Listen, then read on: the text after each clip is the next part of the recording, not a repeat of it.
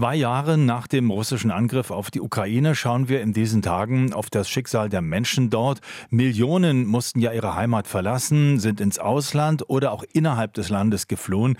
Das bedeutet großes Leid. Ganz besonders hart trifft es dabei die Kinder.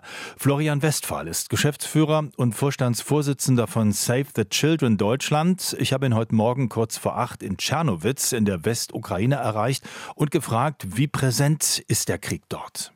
Ja, also Tschernowitz, äh, das ist fast ein bisschen ein irreführender erster Eindruck, den man hat, weil man hat wirklich das Gefühl, das ist doch alles relativ friedlich hier. Aber auch hier gibt es durchaus regelmäßig Luftalarm und man hört die Sirenen und vor allem hier gibt es besonders viele Menschen, die aus anderen Landesteilen der Ukraine in diese Region geflohen sind, weil es eben hier sicherer ist.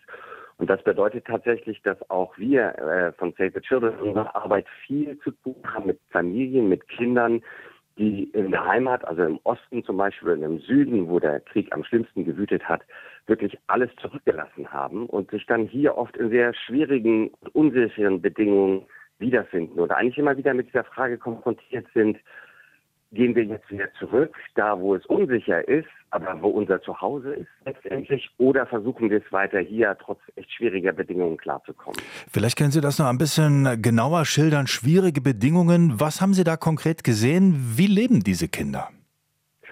Also zum Beispiel äh, wirklich, ich glaube, die schwierigste Situation ist für die, äh, die Familien, die in sogenannten Sammelunterkünften leben. Da haben wir zum Beispiel hier ein ehemaliges Studentenunterkunft besucht, wo also äh, Mütter mit Kindern jeweils in einem Zimmer leben.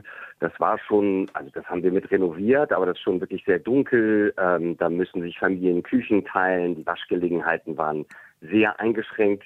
Und die Kinder, wir konnten zumindest einen Schutz- und Spielraum dort einrichten. Das, das merkt man wirklich, dass der einzige Raum, der etwas bunter ist, der etwas fröhlicher wirkt, äh, damit die Kinder da ein bisschen abgelenkt werden können, weil sonst sitzen sie natürlich viel fest in diesen Zimmern, vermissen ja auch ihr Zuhause, machen sich vielleicht Sorgen um den Vater oder den Bruder, der an der Front kämpft und die Mütter tun sich schwer, teilweise Beschäftigung zu finden, Arbeit zu finden. Und deswegen sind natürlich sozusagen die materiellen Umstände wirklich schwierig für diese Familien.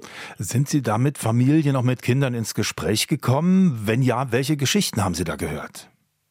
Ja, wir sind durchaus mit Kindern ins, Gespräch gekommen. Wir haben auch zum Beispiel Kindergärten besucht und digitale Lernzentren, die Save the Children mit eingerichtet hat. Man muss ja immer ein bisschen vorsichtig sein, die Kinder nicht zu direkt auf die erlebten traumatischen Erfahrungen anzusprechen, aber vor allem, was die Eltern erzählen, das ist schon bedrückend. Zum Beispiel eine Geschichte von einem zwei Jahre alten Mädchen, die eigentlich immer noch jedes Mal Angst hat, wenn es dunkel ist, weil sie nur im Alter von wenigen Monaten einen Bombenangriff zu Hause in der Region Odessa miterlebt hat und seitdem davon völlig beeindruckt ist. Oder auch der Bericht eines siebenjährigen Jungen, der, der Bilder malt, zum Beispiel ein Bild von sich selbst in so einem Bunker, in einem Keller sitzen. Der Keller ist eigentlich voller Blut und oben fliegen Kampfflugzeuge vorbei und werfen Bomben ab. Also diese unsichtbaren Folgen des Krieges für die Kinder, die sind doch sehr präsent und deswegen versuchen wir auch wirklich Kindern die Möglichkeit zu geben, durch Spielen, durch Malen auch das zum Ausdruck zu bringen und damit langsam klarzukommen. Wie können Sie denn mit Ihrer Organisation konkret helfen? Save the Children versucht in verschiedenen Bereichen zu helfen. Also ganz dicht an der Front geht es natürlich oft um wirklich akute humanitäre Nothilfe. Da geht es um Wasser, um Nahrungsmittel, um Bargeldhilfe, damit Familien zum Beispiel Häuser reparieren können, die im Krieg beschädigt wurden. Landesweit und zum Beispiel auch in dieser Region, wo ich gerade bin, geht es viel auch um Bildung. Ähm, viele Schulen können nach wie vor nicht besucht werden, weil sie keine ausreichenden Schutzräume haben. Und deswegen versuchen wir zum Beispiel digitale Lernmöglichkeiten zur Verfügung zu stellen. Also das sind so Zentren, wo die Kinder hinkommen können, wo Internetzugang ist, wo sie auch einen Computer vorfinden und dann zumindest online weiterlernen können, weil landesweit gibt es immer noch bis zu einer Million Kinder, die nicht direkt in die Schule gehen können, sondern wirklich nur online lernen können. Darüber hinaus würde ich noch betonen, wirklich diese diese psychosoziale Unterstützung, einfach Räume zu schaffen, wo sich ein Kind sicher fühlt, wo es spielen kann und wo es vielleicht langsam so ein bisschen mit dem Erlebten klarkommen kann. Das alles kostet ja Geld. Haben Sie ausreichend Spenden?